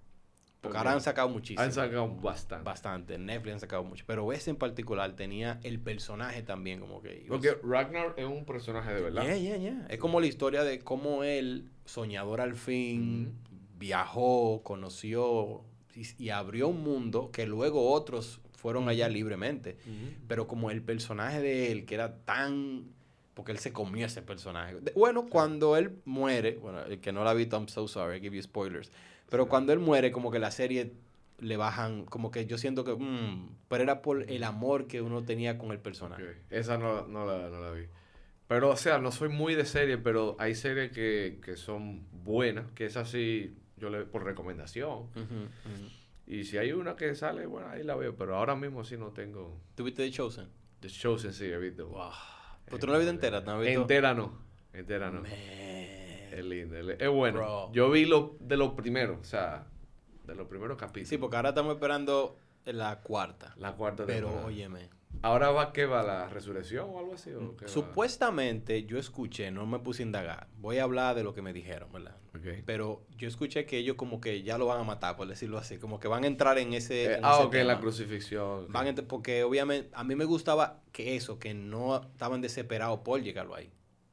Es como que ellos, ellos, ellos van enriqueciendo cada punto de vista de la historia para darte como un contexto más histórico. Claro, Entonces no andan acelerados con matarte a Jesús tan rápido. claro. Pero ahora supuestamente como que van a entrar en esa parte y me imagino que por primera vez en la historia van a enfocarse en hechos. En hechos. sí. Que yo entiendo Eso que eso sería sería, algo genial, porque uno no tiene, pues visualmente a lo mejor en cuanto a película, uno nunca se habla de esos temas. No. Pero- Hicieron una de Pablo y hay, va- y hay muchas seguro. sí, de- sí. No me pero la de Pablo fue la última. Sí, pero como estos personajes, dentro de Chosen, ellos le han dado como, tú conoces a los personajes. O sea, tú, tú ves a Pablo o tú ves a Pedro ahora y, y como ellos te hacen tanta historia, como, ve, como seguir la serie con ese Pedro Con ese que Pedro. tú ya viste del principio, principio, como que, wow, qué chévere. Sí. Entonces yo creo que esa es la línea que se quieren ir. Pero esa gente están haciendo un excelente trabajo. Sí, yo. bueno, ellos yo- fueron los que se enfocaron en, en traer Sound of Freedom. Son of. Oh, sí. Ok. Porque tú sabes el dilema de Sound of Freedom. Sound of Sí, Freedom, con Disney y todas esas cosas. que ellos, la película tiene más de cinco años hecha, pero por el contexto de lo que se está hablando, nadie la quería Que publicar. no los derechos de autor o algo así. Entonces, Angel Studios, Angel que son la gente de Chosen, compraron y ellos son los que la están promoviendo. Ok. Ya. So, sí, como que el interés de ellos realmente como tan hermoso de querer llevar contenido valioso. Sí. That's, that's good. So, The Chosen es una buena serie. ¿Tuviste, Sí, el, docu- buena serie. ¿tuviste el documental What is a Woman? What is a woman? Yo he visto clips, pero no he podido. Man, you should watch that. Yo vi los clips eh, de Matt, ah, se me olvidó el Ajá. nombre de él. Es de que el, Ben el Shapiro. apellido es bien raro. Sí, Shapiro is amazing. Sí, amazing. Shapiro es el excelente, pero no lo he visto así completo. Estaba Eh, en, en Twitter, lo pusieron. Lo pusieron. O full. Full. Full. Tú lo puedes ver entero en Twitter. ¿Pero lo quitaron ya o no? No, lo dejaron. Bueno, hubo un dilema y Sí. Elon Musk dijo, esto es una, o sea, después que él compró, esto es una plataforma libre y él mismo lo puso en su propio coso. Eso. So, it's, it's out there. Oh, yeah. Pero es amazing. O sea, yo, lo, yo lo vi, yo lo, lo escuché y me, me, me llamó la atención porque te está mostrando nuestra sociedad. O sea, por lo menos en Estados Unidos. Aquí también está pasando mucho. Hay que, tenemos que tener un Pero buen- más allá, sí. Más allá, eso está... Allá eso está terrible. eso es está terrible. acabando, muy, muy, sí. muy, muy. Entonces, como ver esa realidad tan macabra, por decirlo así, en algunos puntos, tú dices, Dios mío. O sea, y estamos claros de que hay muchas cosas que nosotros no vamos a controlar. Sí. O sea, la Biblia está escrita y uno sabe lo que viene. Yo no puedo hablarte de paz mundial cuando, cuando se habla de paz mundial hay que salir corriendo. Así mismo. Entonces uno sabe la realidad, pero duele Ujú. ver que la gente se pierde en una, un pensamiento total. Ilógico. Es ilógico, no Sí, tiene sí, ningún sí, tipo de sentido. Y tú A como que velo y tú, en serio, tú piensas... Y doctores, ¿eh? O sea, él entrevista a Sí. doctores y los doctores saltan con una cosa que tú dices, no, pero es que esto se está acabando.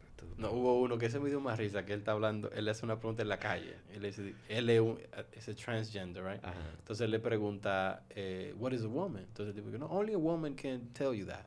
And then he said, do you know what a cat is? Ajá. El tipo dice que, I think I made a mistake. Eso es... eh, eh, bueno. Ahora, ese tipo tiene un, una, un don. O sea, un arte. Él tiene un tiene don y un don arte. para responder Y mantenerse y ahí mantener- con la respuesta que le dan. así, ta, ta, ta, ta, ta, ta. Y él le tira un y él la- entra por aquí. Y, y sí, es tremendo él. Y hay muchos otros que pertenecen a, Sí.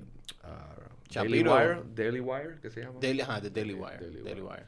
O sea, hay muchos shows que, obviamente, ellos, ellos, se meten en los dos mundos, en el sentido de que son bien jocosos, también Ujú. usan muchas cosas, Sí. pero ellos hicieron uno que era como una mesa redonda donde habían, estaba Jorgen Peterson, Shapiro, Ujú.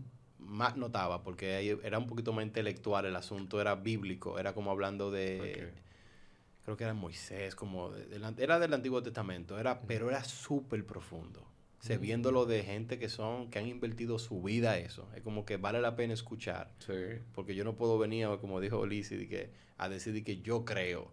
Cuando tanta gente ha dicho algo, pues, analiza los puntos de vista de todo el mundo que ha dedicado su vida. Yo tengo 35 años, hay gente que tiene 60 años. Sí. Vamos a escucharlo, vamos a ver por lo menos qué tiene que decir. Claro. Porque tiene mucho. Claro. Entonces, ese, ese fue muy enriquecedor. O sea, ver como el punto de vista, y yo era muy, muy detallista en cuanto al, al contexto. Sí, pero que cuando se escribió esto, se estaba viviendo tal imperio, tal cosa, y como que, óyeme. No, son, son realmente intelectuales. Y Jordan Peterson es el tipo es un intelectual. Realmente esa es la palabra que hay que Es un intelectual. Y me encantó cómo él vino, o sea, cómo él salió, en el sentido de Y él que- reconoció a Dios. Él cree en el Señor. Bueno, él tenía una explicación de la Biblia. Bro, it's amazing. Porque él está hablando de que... eh, Vive llorando cuando habla del Sí, Señor. Él dice, él dice de que it's not a book, it's a library. Se dice cómo el contexto, cómo se mezcla una cosa con otra, sea, lo impresionante que es la Biblia como tal, o sea, las conexiones que hay de una con una generación, o sea, una cosa de locos. Él lo pone de una perspectiva así histórica. muy Que chula. es un lado bueno de ver la Biblia. Claro, para que la claro. gente también, eh, su fe eh, sea afianzada. O sea, que no es nada más, sí, yo lo creo. No, pero mira los, los the facts, Exacto. los hechos. Sí, porque de creer a, a- actuar en base a lo que tú crees son otra cosa. Es fácil yo decir, yo soy fan de esto, sí, pero Claro. I, I gotta see something. Sí, que tu fe sea edificada y tenga base, de, ¿verdad? De la Biblia. eh. ¿Por qué la Biblia? Porque y ellos manejan, él por lo menos también tiene un entendimiento muy bueno de eso. Por ejemplo, él estuvo hablando con este presentador que él es muy, a mí se me olvidó el nombre de él, un blanco, medio cabello largo, que es comediante político. Ah, ¿Cómo se llama? Eh, Bueno, él estaba hablando con él y le explicó de, por ejemplo, la historia creo que fue de, Gol- de David Goliat, de cómo la Biblia es un libro que te, que te puede aportar valores. eh, por ejemplo, el ejemplo de David Goliat, un niño que de, derrota a un gigante. O sea, y cómo esa historia puede ayudar a la persona, y en, en cierto sentido lo hablo así. A mí se olvidó el nombre del, del- de ese comediante, pero él ataca mucho a todo lo que tienen que ver los republicanos, él es muy demócrata. Right. Pero ahora, ahora él está hablando en contra de la izquierda y hablando de la locura de la izquierda, del far left y todo eso. Y, está, está como entendiendo el por qué esta gente están haciendo lo que están haciendo, el, el Daily Wire y por qué está- los Sí, porque tú sabes que cuando hay poder en... Yo por eso cuando miro noticias, I don't look at it as left or right. I try to look at the truth. Porque you can find truth in either side. But you could also... que- es como que nadie, ninguno de los sides son perfectos, ¿verdad? Ni aquí en este país, ni de un lado ni del No, otro. no. O sea, ellos cuando están en busca de su voto, tú se pintan muy bien y tú puedes analizarlo todo. Ahora, si tú miras los puntos específicos y tú tratas de indagar en realmente dónde están sus políticas, dónde está su corazón, qué es lo que quieren, tú como que tienes un conocimiento más Claro, para tomar una decisión. sí. Pero nunca uno que lo, te- un lado no es el diablo y el otro lado es Dios. Que No, mucha no. gente a veces lo quiere pintar así como que, oh, the No, left is what, and then the right is what. Nah, Sí, you, they, all dirty. Claro. They all dirty, they all compromise. Sí, sí, sí. But you have to be the one looking at it como de un punto de vista que tú puedas como absorber y ver, ah, ok. Porque hay mucho interés, en todo hay En interés. todo, claro. Entonces ya la noticia, no sé si tuviste en tiempo de pandemia que se estaba hablando lo mismo, save and effective. Everywhere, tú veías lo- el mismo mensaje, como que ven, acá hay un teleprompter que Sí, le mandaron un sí, mensaje igualito. Entonces cuando tú miras que detrás de cámara se mueve algo para que sea lo mismo, ahí tú tienes que levantarte, ok, espérate Claro. maybe me están pintando al left muy left o me están pintando al right muy right. Y normalmente viene de un lado o del otro. Sí, sí, sí, sí. Y Cristo no es republicano ni demócrata. No. O sea, al final uno no puede decir, ah, este es el partido de los cristianos. O este es el par-". Exacto. Pero aún así, si vamos, vamos, si no vamos por esa línea, hay un partido o hay partidos que a veces, en el caso de Estados Unidos, que se alinean más con tus convicciones. Exacto, exacto. Y eso lo estamos claro, pero no estamos diciendo que, ah, este es el partido de. Cristo. Pero, Pero, se alinea. se exacto. hay alinea valores, hay a lo mejor valores. hay un punto de vista que es un poquito más, se acercan más. No es que son perfectos, pero sí se acercan más. Claro. Aquí también se da el caso, creo que o sea, uno siempre está orando de que por que sea el, el- el- una persona cristiana que Sí. dirija algo. Pero yo siento que, y siempre le he dicho que si nos preparamos para hacer efectividad lo mejor, claro que sí. Pero no, no entre solamente para que, como tú eres cristiano, para que el pueblo No, te ayude. Es como no. que tú tienes que tener puntos, tú tienes que tener algo que vaya a aportar a la sociedad. No importa si tú eres diputado, lo que tú quieras. Tienes que tener una base, tienes que educarte, aunque seas regidor, aunque lo que tú quieras. Y dentro de nuestras iglesias, sí hay personas que quieren hacerlo. Algunos, se- algunos a lo mejor no, no tienen la madurez para aguantar, porque la política en todos los lados del mundo tiene su lado oscuro y creo que tú tienes que aprender a navegar en, en cuidar lo que tú dices, cómo lo dices, no encajar en todo, no entrar, tú Ujú. tienes que manejarte bien y creo que eso es lo que nosotros debemos de para impactar, porque nosotros no podemos dejar de impactar. No. O sea, nosotros nos quitan esa arma que bueno, no nos la pueden quitar, nosotros la dejamos de usar de impactar a nuestra sociedad con lo que hablamos, lo que decimos, cómo vivimos, cómo nos manejamos. O sea, Sí. tú estás demostrándole a, la a tu sociedad, bueno, se puede ser profesional, se puede. Tú puedes vivir de, se puede. Tú puedes soñar en grande, se puede. Tú puedes tener una familia estable, se puede. Tú puedes tener un ministerio estable, se puede. Tú puedes Sí. ser líder y, ten- y ser joven, se puede. Pero eso, alguien está demostrando un patrón para que alguien pueda decir, yo, ah, pues se puede. Claro. Sí, sí, sí, sí. sí, Y sí. yo entiendo que ese es como el labor de cualquier líder, es si tú sabes que tienes algo en tus manos que Dios te dio, úsalo al 100%. Claro. O sea, no mire para el lado y que a ver qué piensa nadie, úsalo al 100%. Sí. Eso tenemos que involucrar a los jóvenes, en todos los jóvenes que tengan temor de Dios y que puedan infiltrarse en todas las áreas de la sociedad. Que si nos vamos por ese tema, eh, estamos hablando de expandir el reino de Dios Sí. en todas las áreas. No verlo de la parte eclesiástica, porque la iglesia es efectiva cuando está en el mundo, o sea, no apartada del mundo. Exacto. Y suena mal, o sea, suena No, mal. pues, pero, pero tiene sentido. Pero tiene sentido cuando estamos en la, ¿cómo, cómo sería? En el fuego. Sí, yo creo que, que la, que la palabra cuando dice que en el mundo, ya uno tiene como el mundo, como en pecado. Sí, no, no, no, en pecado, es siendo efectivo Sí. fuera de las cuatro Fuera de las paredes. cuatro paredes, claro. Porque sea, uno tiene, a veces uno, no sé si, yo sé que es un pensamiento muy que se le pasa a todo el mundo. A veces cuando tú tienes que seleccionar una área que tú quieras afectar, tú siempre te vas para la más vulnerable primero. Se entiende el por qué, como que, ay, está necesitado, pero a veces uno elimina el que no está necesitado físicamente o económicamente, pero sí emocionalmente. Sí, claro, Y a eso, ese grupo como que también hay que afectarlo. claro. O sea, no tenemos que ser efectivos en todo, lo- Todo el eje de la sociedad. No, no solamente enfocar en un solo grupo, porque a lo mejor, sí, físicamente tú puedes, ah, le hicimos una casa, se construyó algo, wow, mira qué lindo se ve. Sí, pero eso está excelente. claro. Pero no podemos dejar de hacer lo otro. Lo Que otro. también hay un grupo de gente que tiene todo, pero no tiene nada. No tiene nada. Sí, Sí. sí, la iglesia tiene que estar preparada para todo eso, para afectar a, a todo tipo de personas. Profesional político, médico, abogado, eh, salud mental, depresivo, todo el mundo.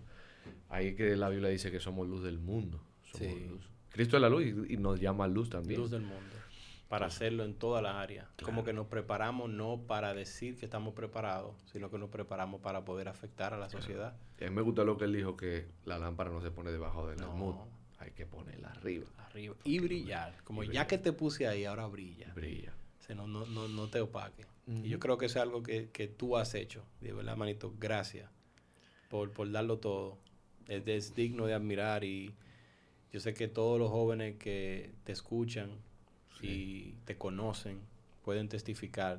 Obviamente nadie es perfecto, pero la intención de ser más como Jesús y de guiar a otro se nota en tu vida. Gracias. A lo mejor tú y yo no hablamos todos los días, pero creo que este es el inicio de, de algo que nosotros hace mucho queremos. Vamos a un café. Sí, sí, sí, sí, Y- totalmente. Y para mí de verdad es un honor tenerte aquí, compartir y sé que es de la primera de muchas. Claro, claro. Bueno, Sí, sí. Yo, yo entiendo que sí, que se puede volver, ¿verdad? oh, pero venga, que hay, hay, No dije nada comprometedor. no, es que hay, hay capítulo 1, capítulo 2. Ah, you never know, you never know. Maybe we do an English only, maybe next time. We don't know. We don't oh, know. That, that would. That would be, be great. great. That, yeah. I, I I feel more fluently when I speak in English. Really? Yeah. Oh. I think in English most of the time. it's just it's just how my brain really? works. Yeah. Sometimes I have my it happens to me because my wife is uh, she was born in Venezuela, but she was raised in Miami. So ah. she speaks English a lot. In the house. Yeah, in the house, everywhere. So, uh, in fact, when we when we meet meet each other, when we met, I'm sorry, when we met each other, so she didn't speak Spanish at all. Wow. So you had to. Yeah, she she has some notion because her dad mm-hmm, mm-hmm. spoke in Spanish, but she didn't speak it fluently. So, so I had to teach her. Yeah, I had to teach her. Es una dinámica, tú tienes que dar como cotorra en inglés. Yeah. y traducirle la cotorra que tú le estás dando. What is that? What? No, no, no, that's not. No, no, nothing, olvídalo. ¿Tú le, ¿Tú le enseñas a tus hijas? ¿Tú tratas de hablarle inglés a tus hijas? Sí, sí, a mi hija yo trato de hablarle para que por lo menos tenga un, un camino ya recorrido más fácil pero eh, a veces se me zafa el, español. O sea, no trato de siempre hablar en inglés, pero el español a veces se me sale natural. Sí, a mí también. Yo trato de hablar mucho en inglés, se me zafa. Yo siempre lo miraba como que, bueno, todo lo que le rodea es en español. Y yo sé que la única manera de hablar en inglés, para mí mismo a veces se me zafa. Y digo, acá yo tengo como un par de días que no hablo en inglés. Exacto, exacto, exacto. Espérate, espérate. Hey, come here. Y ella, ella me entiende, pero no se siente, no se ve la necesidad de hablarlo. Ahora nosotros vamos de viaje todos juntos y yo sé que allá ella no tiene otra opción porque mis, mis sobrinos hablan inglés. Entonces ella va a tener como que sacar lo que ella sabe que no ha hablado mucho, lo va a tener que sacar obligado. Sí, sí, hay que, hay que exponerla a eso. Y el inglés es un idioma que es global, es, necesario. A mí el inglés me ha abierto un sinnúmero de puertas, literal, o sea, puertas, o sea, de, de acceso, de, de conocimiento, todo. Sí, de para mí, para mí eso, eso, eso ha sido punto clave en cuanto al, conocimiento, es el buscar la información. hay tanta cosa, y yo sé, siempre le digo, este, si yo te mandara tal cosa, pero tú no sabes inglés para que tú lo entiendas, no lo vas a entender. Ahora, ¿te ha pasado que tú predicando, tú has tratado de decir una palabra en español no te, y, y, lo, que te, lo que tú encuentras es la de inglés? Me enchivo, sí. Sí, entonces yo le Eso digo, me ha pasado. Yo tengo a jóvenes abajo que algunos saben. Yo le digo, ¿cómo es ese tal cosa? Y todo el mundo se ríe, pero es que realmente se me fue. Se me fue totalmente. Me ha pasado. Eso pasa Yo tuve que entrenar mi español porque mi español estaba full broken. Cuando yo llegué, yo cometía falta ortográfica. Mira, mira que lo hice de nuevo, de que falta ortográfica hablando. Yo le decía falta ortográfica, pero también decía no hablaba correctamente. Todavía hay muchas cosas que se me zafan. Yo trato de poner la S donde van, etcétera. Pero es una cosa de costumbre. ¿Tú, has ¿Tú, has, predicado en inglés? ¿No te ha tocado? Sí, yo predico. yo todavía no, yo estoy loco por predicar mi primer mensaje en inglés. Yo he predicado, bueno, en bilingüe, que tengo, o sea, tengo un traductor en español, en, eh, del español en inglés. Y tú de vez en cuando te Y de vez en cuando hago el switch de inglés. Y yo una vez sí prediqué en inglés completo. Y ¿Cómo fue eso? Es totalmente diferente. Uno fluye diferente en lo que es el, idioma inglés y el español. Eh, sí, porque hasta cuando tú lees la palabra, se lee el versículo, a lo mejor en inglés, y te... Eh, and the Lord. Oye, se siente diferente. como que le da un chima de El español es flaquito. El Señor. El Señor. el Señor tuyo. El Señor. The Lord your God. Oye, hey, oye, wow. Oye, el, el micrófono se oye. That's nice, that's nice, that's nice, bro. Bro, de verdad, thank you very much. Gracias a ti, brother. Te felicito por este proyecto y gracias por la invitación. Tú eres tremendo ser humano, brother. No sé si alguien te lo ha dicho. Tú eres tremendo, brother, de verdad. Thank you. Sí, brother. Necesitamos más gente como tú. Amen, brother. Appreciate that. En el, en el ministerio, en el cuerpo de Cristo y también como amigo, como persona. O sea, necesitamos gente así como tú, man. Pero te felicito por este proyecto, por, por, por dar de lo que Dios te ha puesto. Porque yo sé que esto va a bendecir mucha gente. Y, y va a ser tanto de, de bendición como también de, de contenido. Porque hay gente que necesita un contenido saludable, de bendición, que sea bueno. Que no sea morboso, que no sea, que sea diferente a lo que los jóvenes están acostumbrados. Thank you. Thank you, familia. Hasta aquí llegamos. Thank you. Amén.